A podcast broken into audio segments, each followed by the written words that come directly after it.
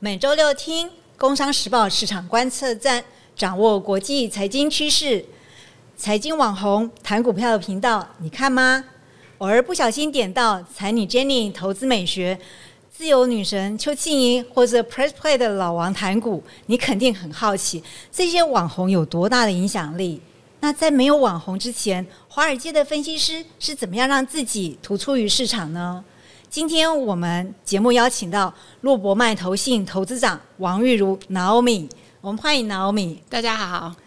，Naomi 现在担任的这个洛博迈投信啊，他的美国创办人呢，他叫 Roy Newberger，对他这个是很有趣哦，在他的年代，他其实就已经是引领市场一个很重要的一个角色。那他呢？做的事情就是研究、研究、研究，然后呢，他很有独立的观点，而且 Newburger 就是一个精美的一个小型的有趣的公司哈，所以我就觉得说，他的第一个字名字的英文的第一个字就是 Newberger，对，所以我们真的就要请 Naomi 来跟大家分享，就是说，哎，Newburger 他在做的这些事情，对我们现在年轻时代他们看到的事情，跟他们在做的事情，跟我们大家都可以一起聊的部分，真的要。请老米来聊喽。好的，请多指教啊。谢谢，太好了。那我们来看哈，就是说，哎，老米，我就想说，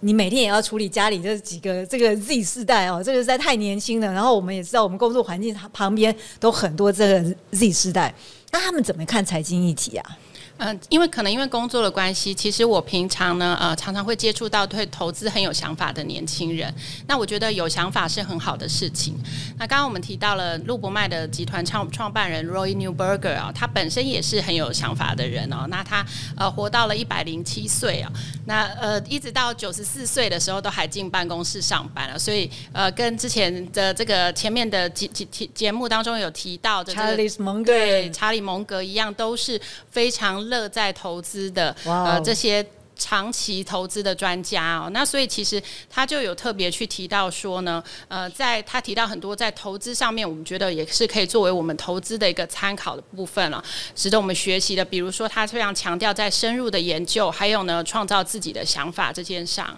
那 我们都知道说呢，呃，怎么样子的。深入的去做研究，就是我们要对于整个公司的呃，不只是在看它的一个财报，而是它里面可能有透露出一些细节的讯息。那也不只是知道说这家公司的老板是谁，而是去研究它的管理阶层是怎么样的策略来呃，就是面对同业的一个竞争，或者说整个产业的一个发展呢。那这样子才能够有产生自己独特的一个想法呢，然后呃，就是能够达到这个投资的一个效果。对啊，所以我们说这个纽伯格先生呢，在市场上现在有一个美名哦，而且是大家都一直觉得真的要学习他在这件事情上面，就是我们说美国共同基金之父哈，这个美国共同基金之父这个名字真的很难拿到哎，我我想纽伯格先生他真的告诉我们说，其实他有很多的这个从投资者身上学习这种至理名言哦，所以我不知道像老米你自己在公司里面呢，你会怎么样？因为呃，公司的企业文化啊，或是你会看到纽伯格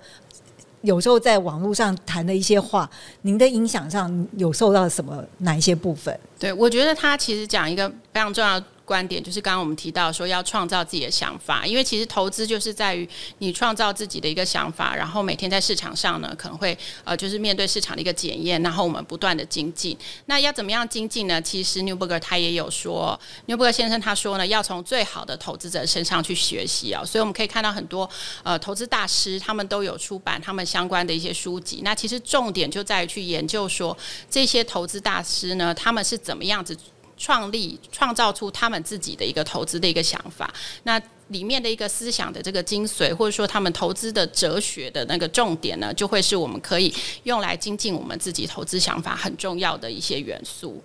对，我觉得呃，我们我我也看到非常多呃做实际的人啊，就是历史记录的，他们会希望说这个在大师这个年纪。高之前哦，就是在他真的他 pass away 之前，能够留下一些部分，所以我们去读他们的书，其实给给我们很大的启示嘛。那我们也知道，其实像我们刚刚为什么一开始会谈到网红，其实我也注意到，我们看到的这些财经网红，他们会在这个研究上面做很多的功课。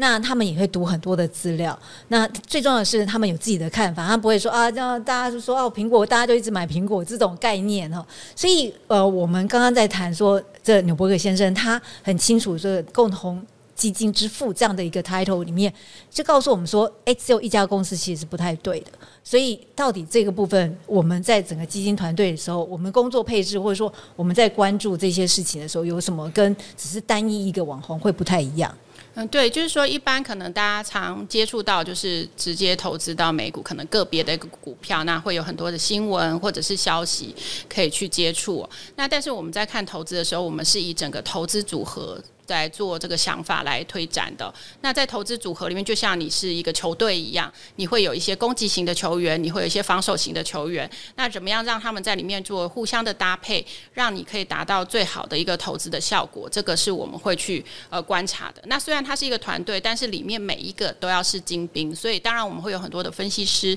呃，个别的去追踪这些公司他们最新的这个业务的一个状况。那我刚好提到，就是说，不管是财报的一些细节也好，或者是经营阶层。他们的管理的策略想法也好，这个都是我们会非常重视去了解的。那除此之外的话呢，我们的团队还有一个好处，就是因为我们是一个全球的呃这个集团，所以我们全球各地呢都有投资的团队。那借由这些团队，他们不断及时的去互相分享每一个在地市场最新的状况的时候，就可以达到互相激荡的一个效果。诶，可能也许日本现在某一个呃这个半导体的公司，它特别接到了有一个大的订单，那其后背后代表了整个产业链。店里面其他的公司可能也会跟着受惠，那这个时候我们就可以拿回来到诶不同的市场里面去做呃不同的应用，所以借由这样子的方式呢，不管是在空间上面，或者是说在组合上面呢，我们都可以达到更好的一个投资的效果。那所以一般的年轻人就很难踏入这个门槛吗？你觉得？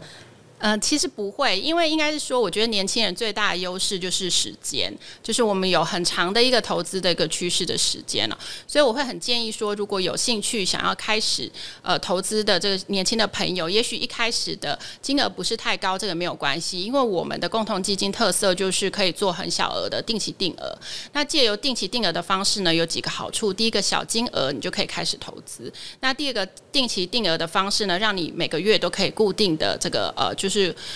做这个投资这个动作。那除此之外呢，它在时间点上面呢，也可以达到一个分散的一个效果。那如果是用定期定额的方式的时候呢，它最适合的就是说可以去做一些有波动性的投资的话呢，也不用担心。哦，你讲到这个波动性，倒倒是我们很想知道，因为呃，如果我们今天谈呢。两件事，一个就是说，年轻人他现在虽然我们的方法上是用分期，就是我们要定期定额这样的分分隔的方式去去去采取一些对策，可是年轻人他选择的产业呢，我不会去投资现在的苹果，只是他如果他没有进步吧，假设了哈，那可是我总希望说他，呃，如果我现在二十岁，我希望我四十岁的时候我投资在二十岁投资的这个产业，它还是在。那而且是欣欣向荣这部分，呃，脑敏的经验上面是怎么处理？对，因为其实如果你只投资单一企业的话，其实很难预测它十年、二十年之后的发展会是怎么样。那所以其实我们在共同基金的产品设计一开始的时候，我们思考就是这一个投资主题或者是说趋势，它是不是未来十到二十年可以持续发展的？那当然我们在基金的呃成长过程当中，我们也会不断的去调整这个投资的组合。那我们所选择的主题。第一个当然就是要是一个长期发展的趋势，比如说像是五 G。那五 G 的话呢，其实呃听到这个名字，可能就是有一些投资人都会问说：，哎，那你先过去四 G，现在五 G，我知道五 G 现在很热门，但是接下来如果六 G 怎么办呢？其实应该这样讲，就是说它是每一个通讯协定，但是六 G 里面主要的公司呢，还是五 G 这些重点的这个厂商，具有呃网络最新先进的通讯技术的这些厂商呢，持续去发展出来的。所以我们就是会随着时间呢，不断的去调整我们的投资组合的内容，来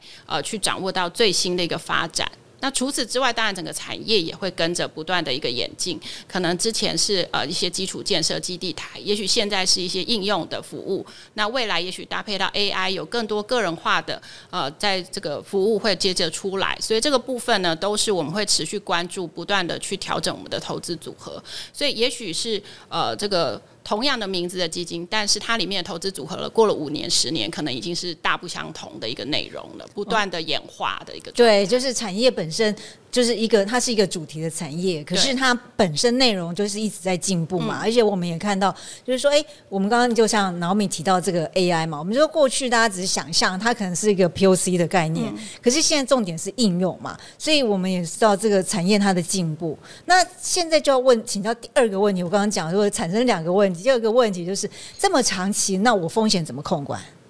那这个部分的话，其实我们刚刚有提到，一个是时间上面的分散哦。因为为什么我说定期定额其实很做适合做有一些波动的投资，就是因为我们因为在呃，不同的月份去做这个投资的时候呢，它可能会遇到市场的高低点，所以借由这样子时间点的分散的时候，你就可以摊平你的投资成本。那同时呢，也借由拉长整个投资期间，就可以达到长期投资的效果。我们常前面一集的时候有提到说，诶，其实你如果长期持续持有五到十年的时候，有不只有高几率是正报酬，而且其实平均每年有呃九点八个 percent 的这样子的一个投资报酬率的效果。就可以有比较有机会来显现。那除了说在时间方面的分散之外，另外的话，我们当然也强调是一个区域性、地区上面的一个分散。所以我们的投资组合比较不会只局限在单一的个股，我们都是有一个投资组合。那这个投资组合也不会集中在同一个市场，我们会是整个全球的视角下去做。呃，这个访查，那可能是有美国公司、欧洲公司或者亚洲公司，甚至比如说以色列，它的公司，它可能不同的国家在不同的产业上面呢有强项，那我们就会去找里面呢表现最好的公司来做组合投资。那这样的方式呢，也可以达到一个风险分散的一个效果。了解，所以就是真的就是为什么我们说这个共同基金对大家来说是最适合这个我们叫做定期定额方式嘛？因为基金公司本身也都把这个风险都想好了，跟这个产业的变动。那这个产业变动当中，我们就想到这个，其实陆博迈最强项的部分，也是我们前面一直提到这个纽伯格先生他最常做这这一件事情，就是我们叫主题式投资。这个主题式投资，这个为什么陆博迈这么重视啊？嗯，对，这主题是投资的部分，就是我们刚刚提到，其实它就是一个长期能够持续发展向上的趋势。所以，我们只要确立说这个趋势它是可以长期发展向上，那即便中间呢稍微有一些波动呢，我们也不会因为这样子就是担心呃害怕或者是说会睡不着觉的一个情况哦。那 Newberg 先生他本身呢，因为他的投资的经验非常丰富，他从大萧他经历过大萧条，经历过很多这个股灾呃股市的这个上升或下降啊。那它本身就是有二十六次的熊市跟二十七次的牛市的参与经验，所以在这么多次的这个牛熊市多景气多空的一个变换当中呢，其实就可以看到说，呃，他的经验。最后浓缩告诉我们，就是说，其实重点还是在于长期投资这件事情啊，拉长整个投资的一个眼光，那避免掉短期受到短期的一个价格变动，然后去做很快速的一个判断的话呢，其实反而能够有比较好的一个投资效果。对啊，然后你提到这个这个经历这个熊市牛市啊，纽伯格先生他谈了一件事情，没有什么牛市熊市，只有羊市。然后这件事情我都印象超级深刻。他就是说，你如果跟着羊群走，你就是被宰的那一个，对不对？对，所以就是回来呼应到他说，一定要有自己的一些投资的一个想法。那所以我们用这样子的趋势的方式呢，其实就是让大家看到说，这个是一个长期发展的方向。然后呃，在自己的想法配合在一些定期定额这些的风险。分散的一个效果之下，就可以有不错的一个投资的机会。哎，所以 Naomi，我们都知道，如果你要做做好这个完善的这个主题式投资，其实这个产业研究非常需要人力。因为我自己也在这个部分都很关注嘛，所以你们你自己的团队在这个产业研究上面，你怎么样去去处理啊？整个整个台湾不可能这么多事情都做得到吧？哎，其实可以哎，因为应该是说我们有整个全球的团队，那这些全球的团队，它彼此我们彼此是不断互相在沟通讨论的。所以，比如说同样是研究呃这个科技产业的，那最新的科技发展趋势呢，大家就会互相的讨论。那呃，我可以想到说，也许美股现在最新发展，也许 AI 的某一个呃这个使用，那可能也会影响到。呃，其他不同的市场上面的使用，那同时我们的投资团队当然也不是只有他们自己而已，那我们当然也会跟呃，就是除了其他的呃，就是团队之外，我们也会采用比如说第三方的一些研究资源啦、券商的一些研究的这个成果啊等等的，互相大家不断的在讨论，然后业界呃的这个情况，我们都会不断的去分析、收集、了解这些讯息，然后来达到整个最好的一个投资的一个呃累积。